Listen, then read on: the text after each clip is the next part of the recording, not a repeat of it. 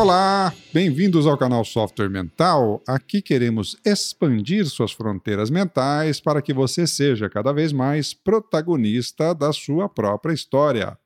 Vamos juntos! O tema de hoje é. Se ele pudesse caracterizar como se fosse uma reciclagem, uma virada de mesa, uma nova assunção de carreira. E quem está aqui comigo hoje para falar desse tema relacionado aí à educação, porque é onde a gente vai navegar e transitar aí nessas nossas conversas, é a Tenille Vicenzi. A Tenille tem este sobrenome, assim como a Ciomara Vicenzi, não é à toa. Há um componente genético que nos aproxima, é, só que diferente da Ciomara, a Tenille é a minha sobrinha e não minha irmã. E sobrinha, não que esse programa aqui seja um processo de nepotismo, eu posso dizer, inclusive, que é a minha sobrinha favorita ou predileta. Não posso, como essa informação não pode ser contestada, uma vez que ela é minha única não. sobrinha, é, vamos manter esse assunto no campo da mateologia, porque somente em outra vida para a gente entender se isso fazia sentido ou não. Tá certo? Tenille, bem-vinda, minha querida. Obrigada, obrigada pelo convite. Fico muito feliz de poder compartilhar um pouco da minha experiência aqui com vocês. Show de bola. Aqui estamos de novo, então, no sofá de casa, basicamente, né? Sim. É um bate-papo entre família aqui para a gente conversar sobre a vida e o que, que rola aí nesse processo. Muito bem. A Tenille é facilitadora e consultora na área de educação. Hoje ela está atuando né, como facilitadora e consultora nessa área. Mas ela começou, Tenille, você começou essa carreira aí na área de marketing, não é isso? Sim. Conta um pouquinho dessa primeira parte da sua trajetória. Sim, eu sou publicitária de formação e trabalhei muitos anos nessa área de, de marketing. Então, em grandes em empresas, grandes né? empresas, em multinacionais como a Renault, como a Volvo.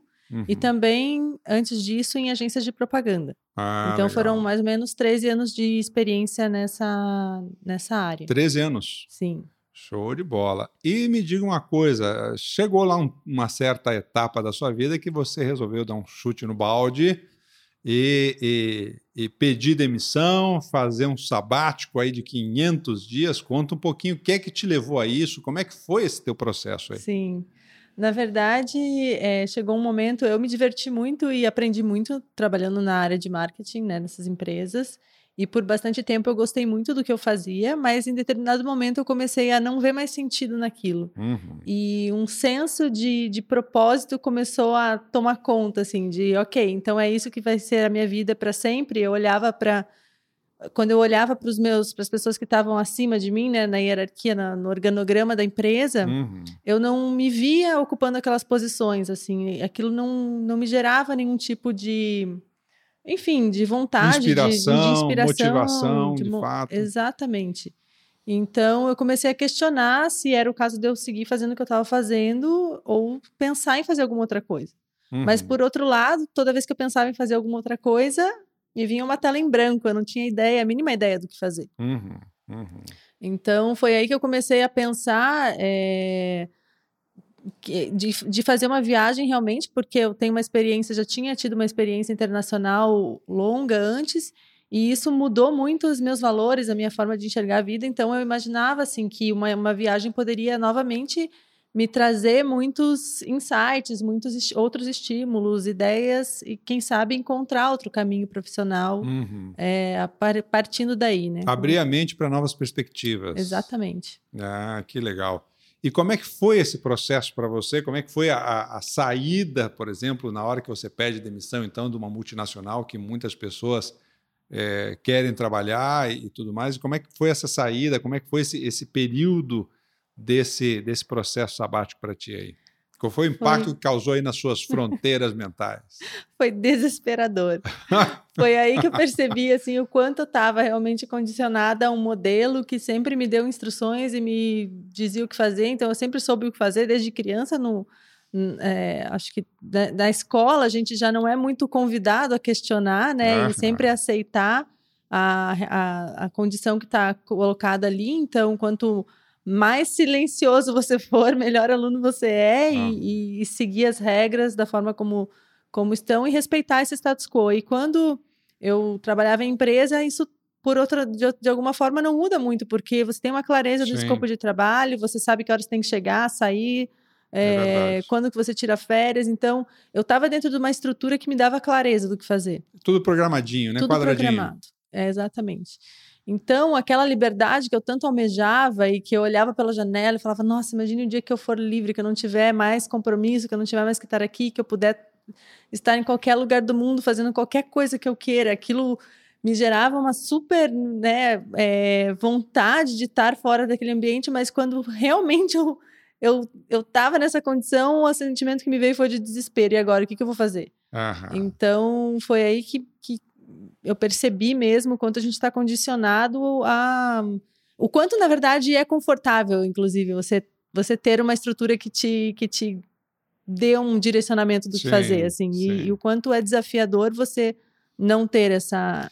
É curioso, estrutura. né? Porque realmente é, você sabe que uma das coisas que sempre me chama muita atenção é que é, as pessoas falam muito da liberdade, do desejo pela liberdade, e, e até um, quase que um clichê, vamos dizer assim, popular, essa história de que é, liberdade vem acompanhada de responsabilidade, mas na hora que você está com o negócio, vivenciando aquilo mesmo, é que você sente como é que é essa história de, de arcar com a responsabilidade dessa tal liberdade aí, né? Sim, exatamente. E eu acho que tem uma frase que eu gosto muito que eu ouvi esses dias, que é quem obedece não se responsabiliza, então, que é uma, uma ideia de dentro da, das escolas, né, principalmente, que você obedece e você é um bom aluno quando você é obediente, mas isso te leva também a não assumir a responsabilidade, porque afinal Sem você está fazendo aquilo que alguém está te dizendo para fazer. Então, quando a gente realmente é dono da própria vida e você, aí sim você tem que, ok, essa liberdade ela tem um custo que é alto, que é o que quer que aconteça é responsabilidade sua, porque é. agora não tem mais ninguém, né?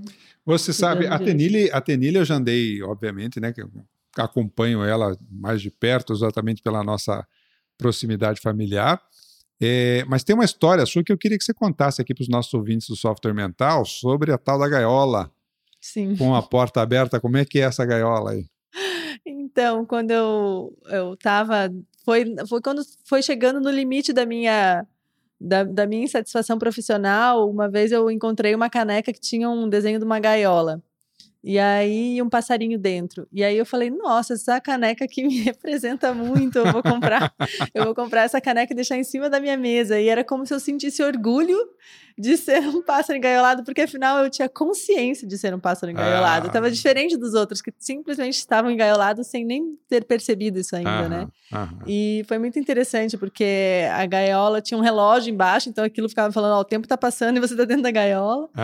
Mas é, um dia um eu compartilhei isso com um colega de trabalho e ele falou: Tenille, você viu que a porta da gaiola tá aberta? eu achei muito engraçado isso, Te porque. Vira. E aí, guria? Foi muito engraçado, porque é uma coisa tão ridícula, assim, né? Óbvio que eu não sei se. Eu nunca tinha. Já deveria ter reparado que a porta estava aberta, mas nunca parei para pensar sobre isso, porque justamente. É, era quase como se eu estivesse satisfeita em ficar lá dentro reclamando, simplesmente, uhum. porque ter consciência da minha condição já era suficiente. Sim. Quase assim. Então. E é curioso, né? Como, a, como a postura da gente, da, da pessoa reclamar, parece que dá um, um, conforto, né? Porque ao mesmo tempo mostra que você não está satisfeito, mas por outro lado, não é uma ação, né? Exatamente. É, é, é só, é só um, um paliativo para desabafar, é. mas que não te leva a lugar nenhum, aquilo fica tal e qual. Sim. E, e, e, e não agrega nada para gente. É, né? é como se assim, depois eu fiquei refletindo sobre isso, é como se eu me sentisse superior simplesmente por estar insatisfeita. Assim, ah, ó, eu já vi que tá tudo errado aqui. Vocês nem chegaram ainda nesse, nessa condição de enxergar o que tá enxergando. Então, mas isso aí realmente é um a gente fica aí na zona de conforto sem. E o que eu percebi é que eu tinha ganhos secundários de estar nessa condição ali, né? Então eu tinha, embora eu estivesse insatisfeita fazendo o que eu fazia e eu não encontrasse significado naquilo, eu não tivesse um, uma realização fazendo aquele trabalho, por outro lado, eu tinha um status de trabalhar numa multinacional, eu tinha um salário muito bom que me dava um conforto, né, de, de uhum. comprar e consumir, as, fazer as coisas que eu queria fazer. Então, é, E era isso que, no fundo, estava me segurando ali também. Quer dizer, os prêmios de consolação aí. Né? Exatamente. A tal da algema de ouro, né? Ah, algema de ouro. É, e aí isso é muito curioso, essa, essa, essa condição mesmo, porque é, o número de pessoas é, insatisfeitas com o seu trabalho é muito grande. As pesquisas das principais consultorias mundiais colocam que 75% a 80% das pessoas é, elas estão é, insatisfeitas em algum nível com a atividade que fazem, justamente porque é um modelo de organização que a gente ainda tem, que é característico lá do final do século XIX, começo do século XX. O mundo mudou um bocado Sim. de lá para cá e, e, e, as empresas continuam ainda com as suas caixinhas, com seus processos muito bem quadradinhos, e, e as pessoas se condicionam ali dentro em função da recompensa financeira, mas muitas é. vezes já não satisfaz a ela mesma. Né? Sim. É, e eu acho que isso é, é um problema até para as organizações, porque isso reflete na produtividade das pessoas também, né? Claro. Quando você está. Esses dias eu li um livro que chama Reinventando as Organizações, que fala sobre um modelo de organização da, da nova consciência, uhum. né, de, de, um novo nível de consciência, na verdade, que eles chamam de organizações evolutiva TIL, que eles justamente trazem para essa organização um processo que é de autogestão, e muito voltado para a questão do propósito. Então, eles, eles, quando eles vão contratar uma pessoa, eles têm que realmente entender que a pessoa, o propósito da pessoa está relacionado com o propósito daquela organização. Eles Sim. têm uma, esse, esse senso de propósito muito grande. Assim. É, hoje, hoje em dia, isso é um dos pontos é, bastante discutidos, embora eu, eu, diria assim que na prática, muitas organizações ainda não praticam isso, Sim. ainda não têm essa noção. É, algumas já sim, como o Google, como o Apple, que já nem já, já contratam nem, nem considerando a formação acadêmica da pessoa, só a, a predisposição, o tipo de atitude, a identificação com propósitos, as, as, entrevistas, às vezes, de admissão são coletivas, as pessoas com quem, essa, com quem aquela pessoa vai trabalhar participam dessa entrevista para ver se, se há uma sintonia, se se cria uma uhum. sinergia, se a turma gosta mais ou menos do jeitão da pessoa. Sim. Ou seja, essa questão de conexão, de aproximação com as pessoas, com propósito, é, fala mais alto, fundamentalmente, do que às vezes a habilidade técnica, até porque muitas das, das habilidades hoje requeridas elas, elas são novas, são Sim. funções novas, Sim. que se criam nomes mirabolantes aí, às vezes até para suas funções, porque na verdade nem tinha um nome antes. É para fazer isso. É, e, e, eu acho que assim, se a pessoa ela tem, se ela tem uma habilidade, por exemplo, de ter uma iniciativa, uma proatividade, uma curiosidade, ela vai descobrir, ela vai desenvolver essas habilidades uhum. técnicas que são necessárias, né? Então... Sem dúvida, sem dúvida. E como é que foi essa experiência do sabático? Por onde que você andou? Eu fiquei principalmente na Ásia durante esses 500 dias. É, nesse momento que eu saí para esse período sabático, eu, eu já estava estudando modelos inovadores de educação, então uhum. isso já tinha me interessado, até justamente pela experiência que eu estava vivenciando e, e, comecei a refletir sobre esse processo do o sistema escolarizado e o impacto que isso tem na nossa vida depois, na nossa vida adulta. Uhum. Então, é, quando eu estava no terceiro mês, eu passei por diversos países da, do Sudeste Asiático, da Ásia, de forma, uma forma geral, fui para a Índia e para o Nepal também. Uhum. Mas no terceiro mês surgiu uma oportunidade de fazer um curso para educadores na Green School, que é uma escola que é muito referência assim, em modelos inovadores de educação. E o que, que tem de diferente aí na Green School, de modo geral? Eles, eles, assim, eles trazem que o principal diferencial, porque tem muitas escolas fazendo muitas coisas que são inovadoras, né? Então, em diversos aspectos, assim, a gente não pode enquadrar, dizer que, ah, para ser inovadoras tem que fazer isso. Não, porque tem muitas coisas sendo feitas diferentes. Mas na Green School, eles dizem que o maior diferencial da escola é o fato de não ter paredes, então, é uma escola totalmente sem paredes, é, sala de aula, todos os, os ambientes, os espaços são abertos e fica no meio da natureza, então é uma escola construída de bambu, uma das maiores construções de bambu do mundo. E, e aí eles falam que esse fa o fato da escola não ter paredes é uma metáfora para o modelo de educação, porque permite exploração, permite experimentação, permite você se redefinir várias vezes. Então, a, às vezes você está experimentando uma coisa, de repente está fazendo outra, e você está se colocando em diversos papéis, diversas eh, funções ou experimentando coisas diferentes. Então, é, e isso tem muito relação com esse modelo de educação que uhum. está vindo agora, assim, né? Tem algum case lá que você viu que te chamou a atenção? Teve algum tipo de história lá que você acompanhou no processo da educação que te chamou a atenção, que te Sim, teve muitas coisas, na verdade, que me chamaram a atenção lá. Depois, eu, como eu comentei, eu fiquei, eu fui fazer um curso para educadores e depois eu acabei ficando mais seis meses para fazer um trabalho voluntário, né? Uhum. Então eu pude acompanhar muito de perto, assim, tudo que acontecia lá dentro. E, e me chamou muita atenção o fato de. Porque tem uma, uma questão de sustentabilidade que é muito forte lá também. Então, como a escola está no meio da natureza, é, ela é praticamente autossuficiente. E, e aí assim, a educação é muito feita com base nessa questão da sustentabilidade. Assim. Então, o, objetivo, a visão da escola é desenvolver líderes que estejam dispostos a assumir a responsabilidade pela sustentabilidade do planeta. Ah, e é muito interessante observar que o ambiente mesmo, ele, o ambiente é educador, né? Uhum. Nesse aspecto, assim. Então, o que eu vi foram realmente crianças e adolescentes se envolvendo de uma forma muito é, engajada, assim, com questões ambientais, com questões sociais, desenvolvendo projetos grandes já desde muito cedo. É, então, que se desenvolve muito essa, essa questão empreendedora, da autonomia, do protagonismo, né? mesmo. E, e, eu nunca encontrei na minha vida crianças tão autoconfiantes e com ah, nível de maturidade como uhum. eu vi lá. Isso me chamou muita atenção. Até, até pelo, pelo, pela, pela essa provocação em relação a, a, a, a, ir atrás, a tomar atitude, a fazer, a sair desse modelinho quadrado, né, que a gente chama de passivo de educação que a gente tem aqui. Né? Sim, né? é, eles são realmente muito provocados assim a e é, é, é, meio paradoxal, né? Porque você pensa, ah, então você dá liberdade, daí não vão querer fazer nada. Não, quando você dá aquilo que a gente falou, da liberdade e da responsabilidade. Você uhum. tem a uhum. liberdade, mas o que, que você vai entregar, né? Então, eu lembro do, do professor relatando, assim, que ele estava conversando com os alunos, explicando, porque eles iam desenvolver um projeto junto com uma, a comunidade ao redor da escola. E aí, o professor é, percebeu que os alunos estavam meio dispersos, tinha gente mexendo no celular, ele falou: daqui a pouco vai chegar o fulano, que é o líder dessa comunidade, para ter uma reunião com vocês e eu não vou estar aqui. E aí todo mundo meio que se espertou naquela hora, largou o celular, o quê? O quê? Como que vai ser isso? Como assim você não vai estar aqui, né? Então, é colocar justamente eles pra, na, na, condição de quem tem que resolver problema mesmo, né? uhum. né? De quem tem que estar e assumir a posição. E a gente está falando de criança de que idade nessa, nesse, nesse Ah, sexto ano, talvez 11, 12 anos, 13 Olha, anos por aí. Que legal. Sim. Ou seja, o senso de responsabilidade muito claro, né?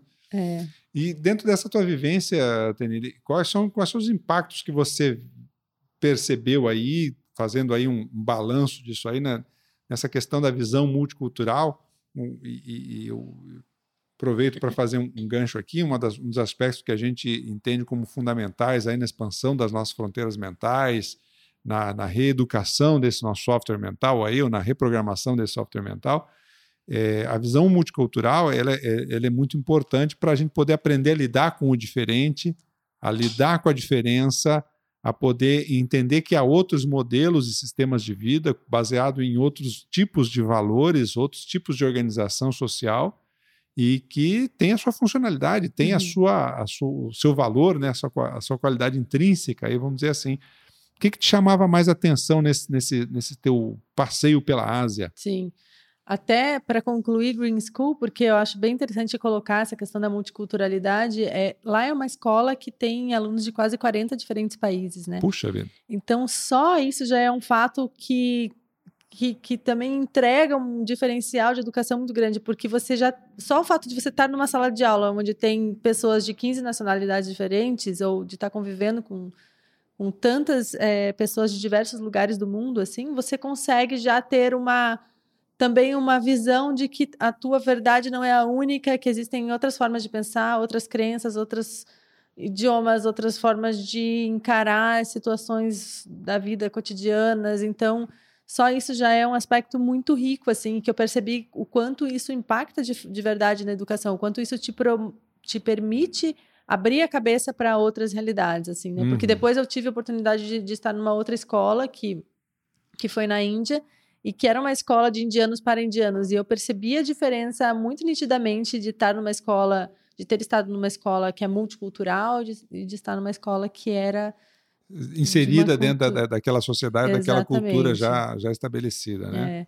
E aí, da minha parte, assim, do, do, do que eu percebi, foi até meio vergonhoso, porque quando eu saí daqui, é, todos os lugares que eu chegava, eu chegava com a minha verdade, com aquilo que eu aprendi que é certo e todo mundo que fazia diferente, eu falava, nossa, as pessoas não sabem fazer as coisas aqui, eu não sabe.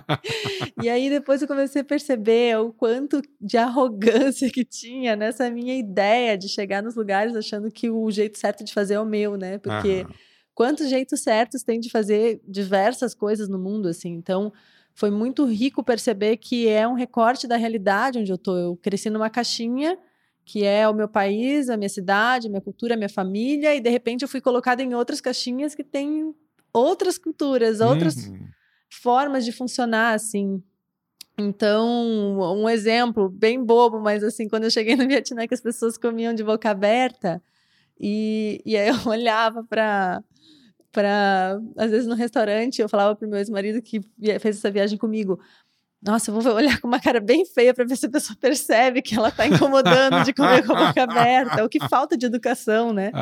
E aí, nesse que falta de educação, é assim, falta de educação para quem, né? Claro. Educação é o quê, afinal? Porque eu fui educada que tinha que fechar a boca para comer, outras pessoas foram educadas que não, que você pode comer de boca aberta e tem um motivo para isso, né? Que o ar entra em contato com a comida, a comida fica mais saborosa. Então, é, é, é, você se abrir realmente para que existem outras possibilidades e, e, praticar um pouco da humildade de saber que a tua verdade não é a única verdade no mundo. Assim. Então, isso, para mim, é uma coisa que eu trago comigo depois dessa, dessa experiência, assim, nas relações que são as relações que a gente tem também, que são relações, às vezes, difíceis de pessoas que não têm, que não concordam com o teu ponto de vista. Então, é, vivenciar isso de uma forma essa, essa viagem ela me possibilitou desenvolver essa, esse senso assim de empatia maior talvez uhum. com e de flexibilidade, né? Pelo que você Sim. fala, em termos de tratar com um pensamento diferente, tratar o diferente de uma forma mais mais aberta, mais tranquila, procurando se deter aí no, no cerne da, do que a gente está conversando Sim.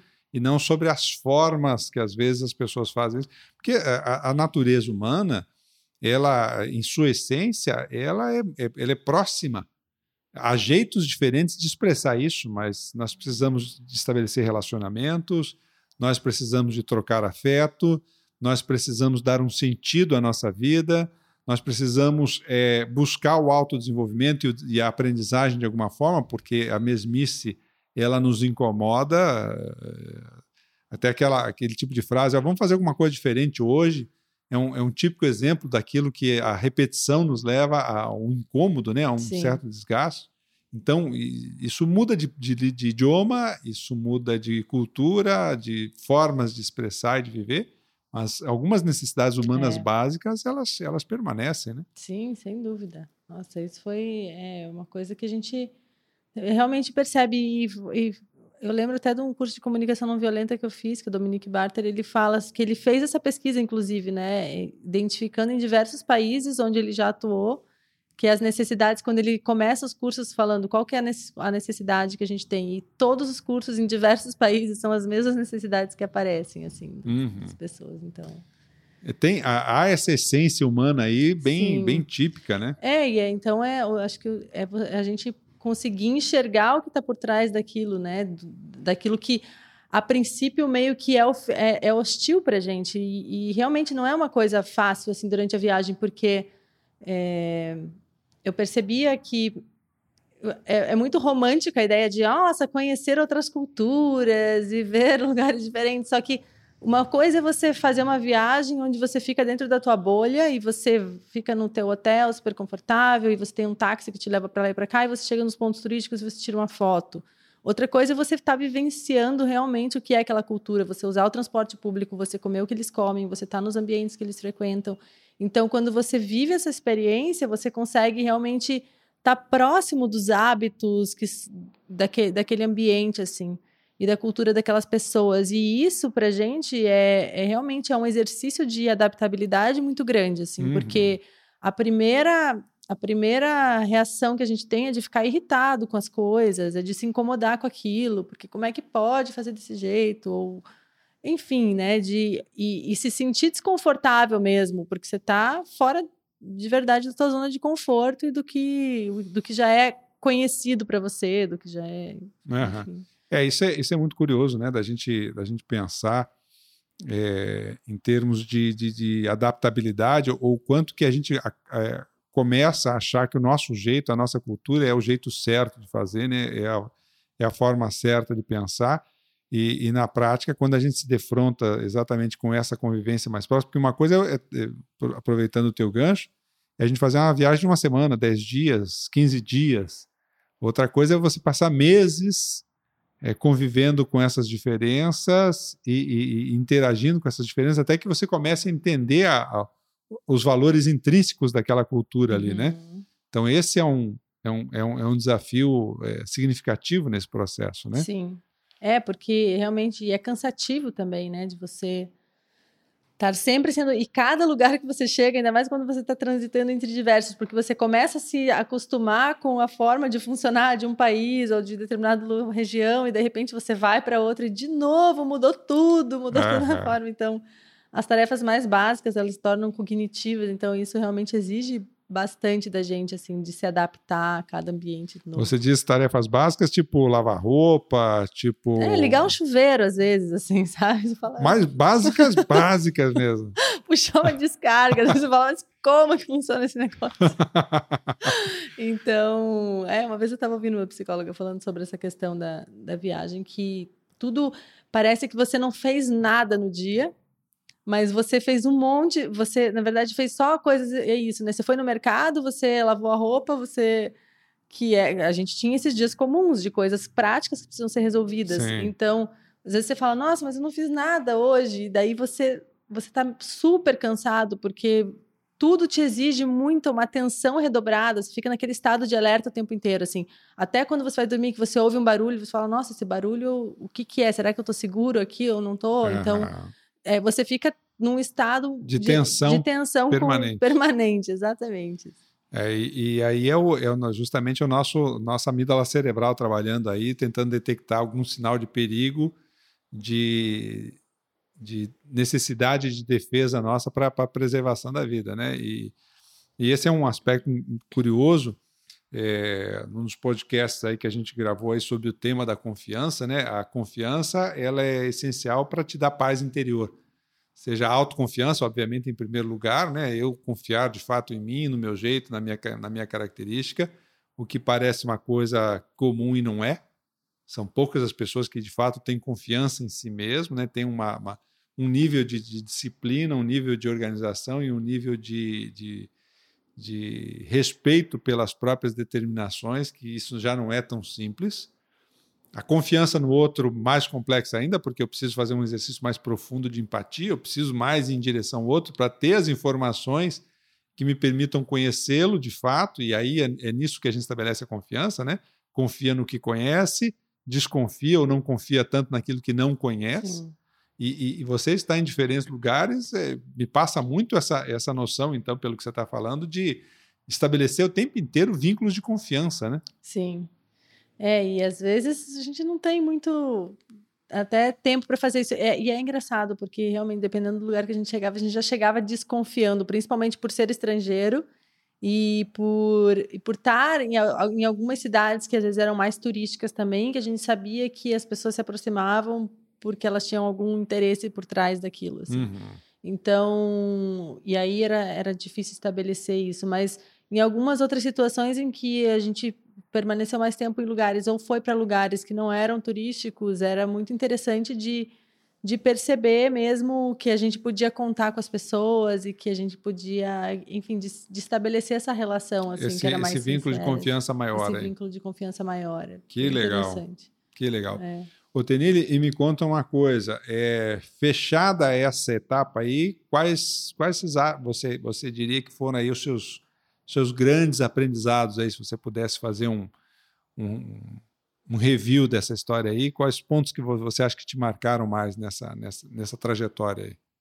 Eu vejo que na viagem eu acho que teve muito essa percepção da, da realidade ampliada mesmo, né? De de também é, a viagem também ela é um exercício para mim ela foi um exercício de viver com muito pouco e de, de adaptabilidade mas de também de estar é, viajando 500 dias com uma mochila que tinha roupa para uma semana assim então Uhum. Eu acho que quando a gente se experimenta também se jogar nessa incerteza de, ok, não quero mais fazer isso e vou fazer alguma coisa diferente. Você tem que saber que às vezes você vai passar por um período onde você vai ter que rever os seus hábitos de consumo e, e você vai ter que mudar um pouco a sua forma de, de viver, assim. Então, eu acho que foi muito importante para me dar confiança de que, ok, tudo bem, eu consigo viver com menos tranquilamente, assim, não é isso que vai me fazer mais infeliz ou mais feliz, né?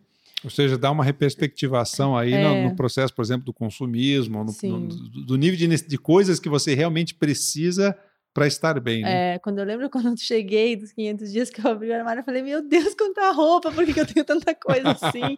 e aí parecia que eu tinha um monte de coisa nova, né? Aham. Mas teve uma outra, uma outra coisa que eu acho que foi um ponto bem importante, que era do a questão do de, que tem a ver com confiança, que é a confiança no processo, a confiança no fluxo do universo, assim, porque Aham a quantidade de sincronicidades que aconteciam, de pessoas que eu conhecia ali, e que até, por exemplo, de, de eu estar na Indonésia no mês que tinha o curso para educadores, que depois me possibilitou fazer esse trabalho voluntário lá, e que foi uma, um ponto de virada na minha vida, assim.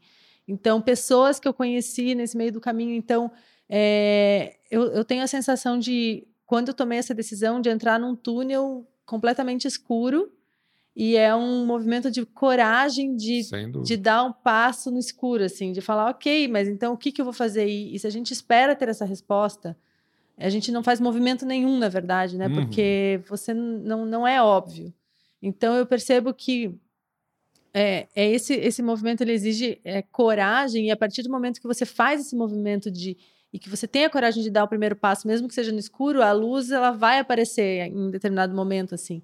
E aí parece que o universo ele te ele retribui a sua coragem com sincronicidades, com pessoas, com oportunidades que vão surgindo que você jamais tinha é, sequer cogitado, que mesmo no seu melhor planejamento você não poderia ter incluído aquilo, Sim. e que foram coisas que apareceram. Então, acho que essa confiança eu, eu até expandiria esse conceito para esse processo que que é mais intangível assim, mas que eu que a gente sente e isso é um relato que é meu relato, mas eu também ouço muito isso de pessoas que estão vivenciando esse processo que, que querem que, que estão arriscando, que estão dispostas a vivenciar um processo de transição. É, é, é um é recorrente esse discurso assim, esse uhum. relato da de confiar e dessas sincronicidades, desse fluxo, enfim.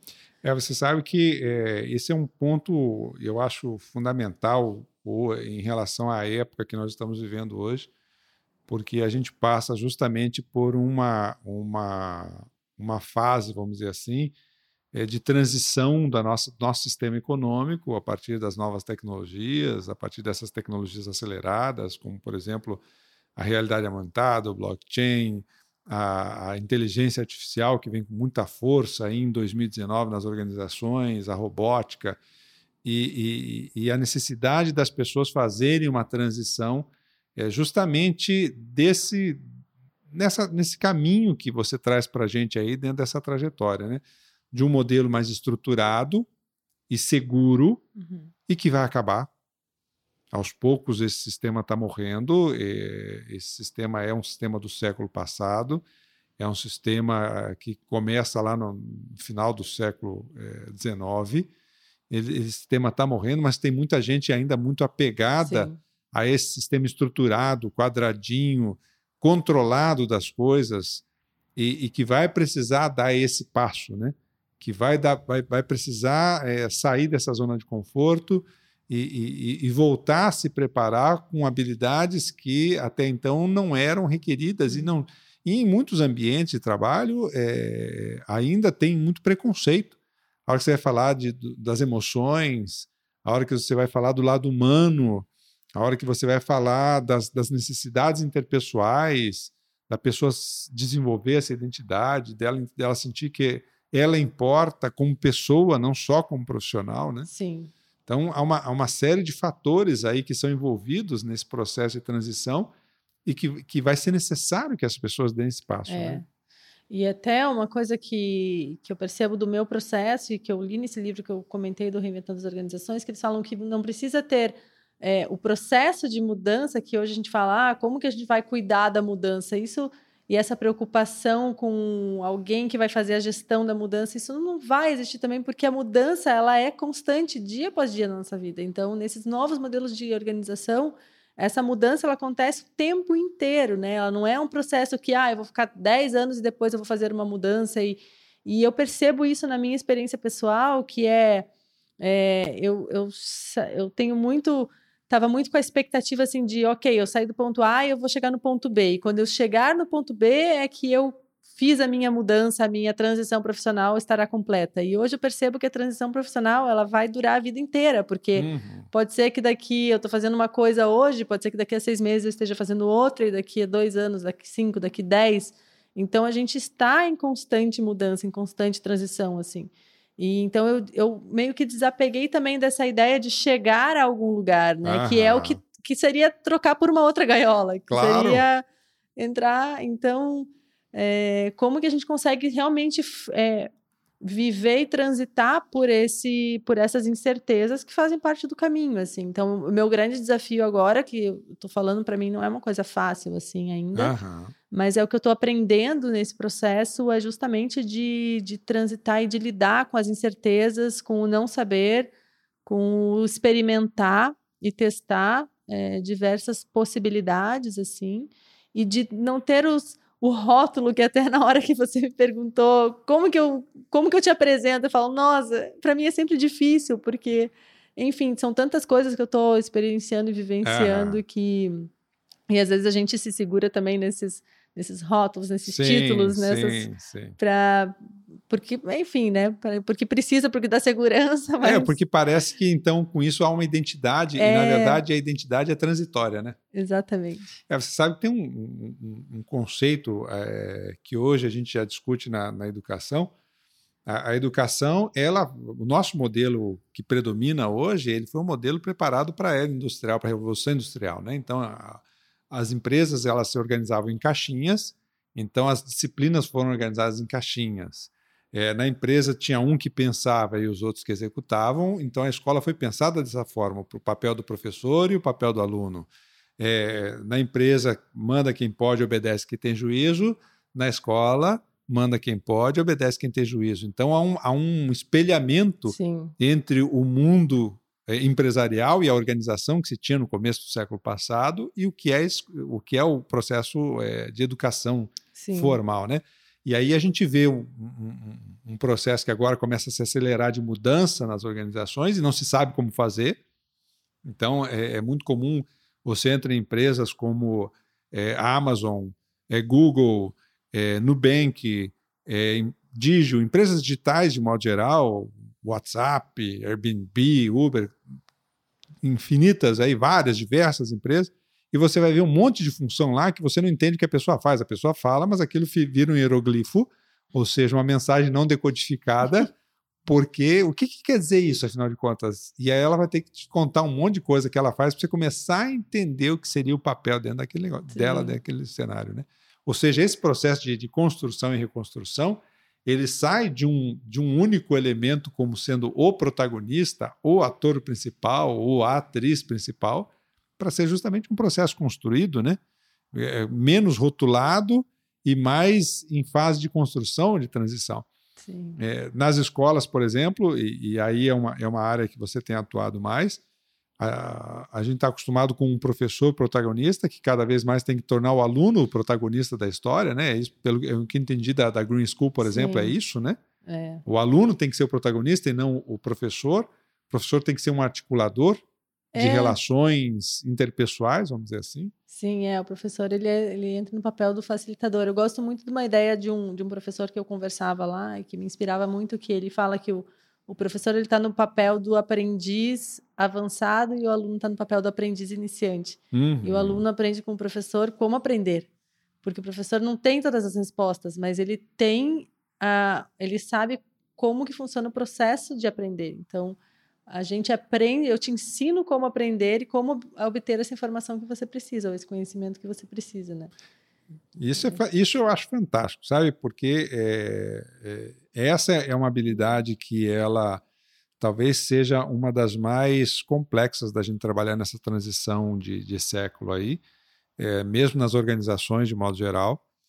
porque o, o papel do gerente hoje é o, papel, o papel do professor antigo, e ele vai ter que sair daquele papel do professor antigo para ser esse cara aí que você está descrevendo, esse aprendente Sim. junto com a equipe, né? Exatamente. E, é. e, e, e, talvez a grande habilidade gerencial do século XXI seja justamente é, o, esse, esse, camarada é, aprender a pensar sobre os problemas e não ser um especialista naquele Sim. tipo de problema, né? É, e fazer perguntas também, eu acho que é fundamental, né? Nesse novo papel que sai o papel do professor e do líder que é herói e entra o papel do que é de um facilitador nesses processos. Do né? que é um fomentador de ideias, é, né?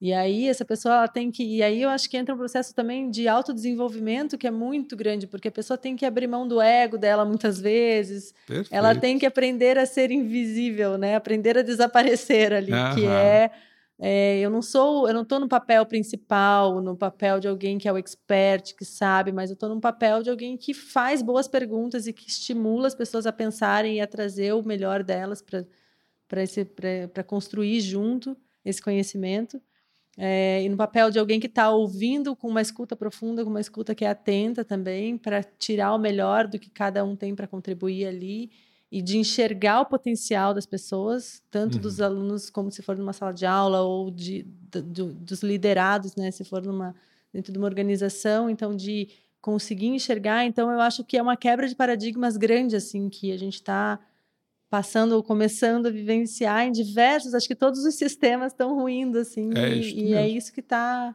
emergindo nesse momento, né? É isso mesmo. E eu diria para você assim, sem muito medo de errar, que aquele apavoramento inicial que você teve na hora que teve que abrir mão é, daquele modelo quadradinho que era referência, é onde estão a maioria dos gestores hoje e é onde está a maioria das organizações hoje.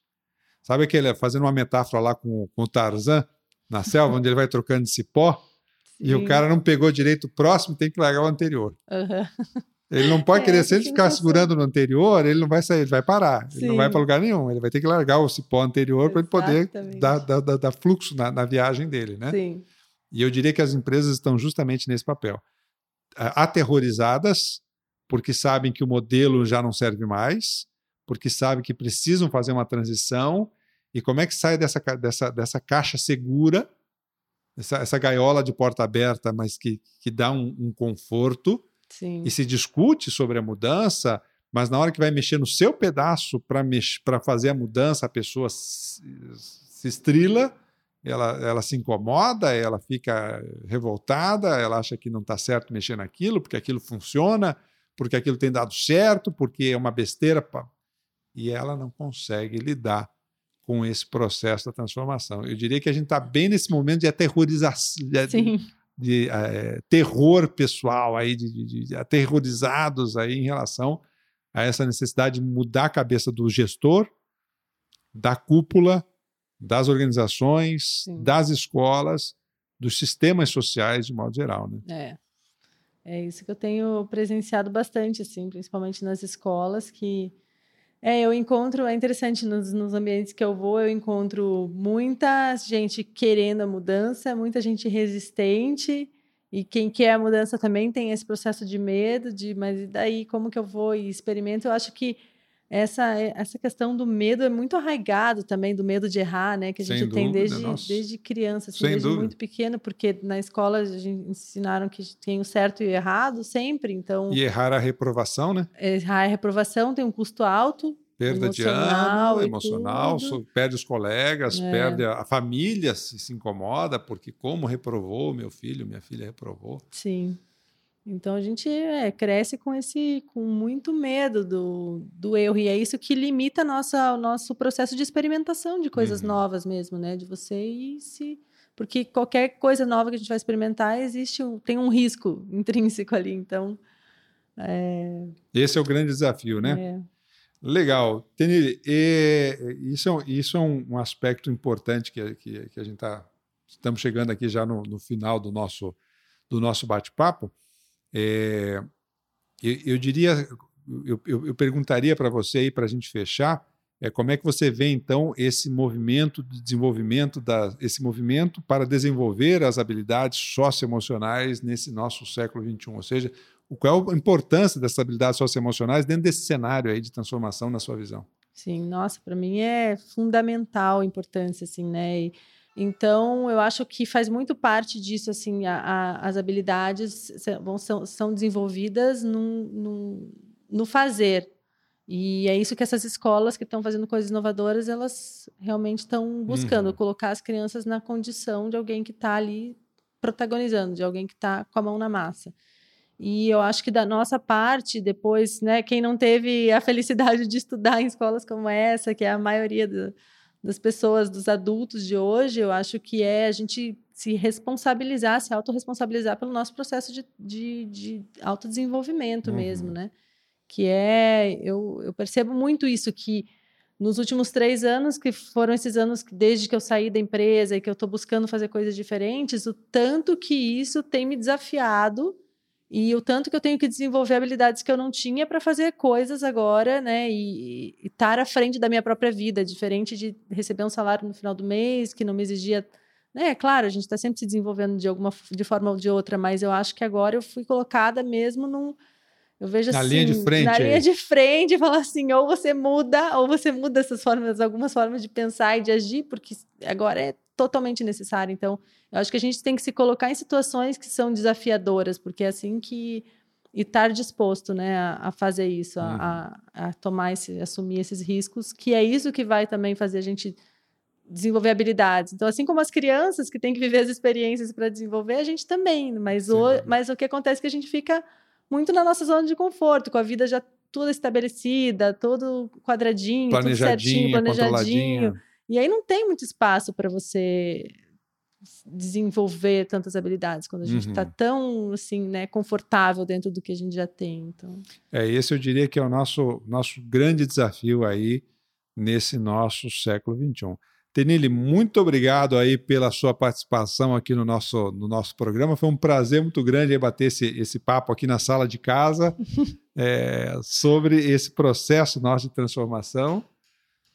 E, e, te agradeço muito a presença aqui, viu? Eu que agradeço, foi um prazer enorme estar com vocês aqui. Joia, show de bola. Minha gente, vamos então chegando ao final de mais um episódio do nosso podcast. Por que tratamos desses temas aqui no canal Software Mental? Porque confiamos que o mundo é um cenário de oportunidades e a Tenil explorou tanto isso com a gente aqui, né? Foi um exemplo vívido disso, né? É, e, e para quem então se permite expandir aí as suas fronteiras mentais e nós entendemos que você merece aproveitar essas oportunidades. Siga o nosso canal, convide alguém que você acha que possa se beneficiar com essas ideias, entre lá no, YouTube, se inscreva no nosso canal, porque isso sempre nos ajuda. Um abraço e até o próximo episódio.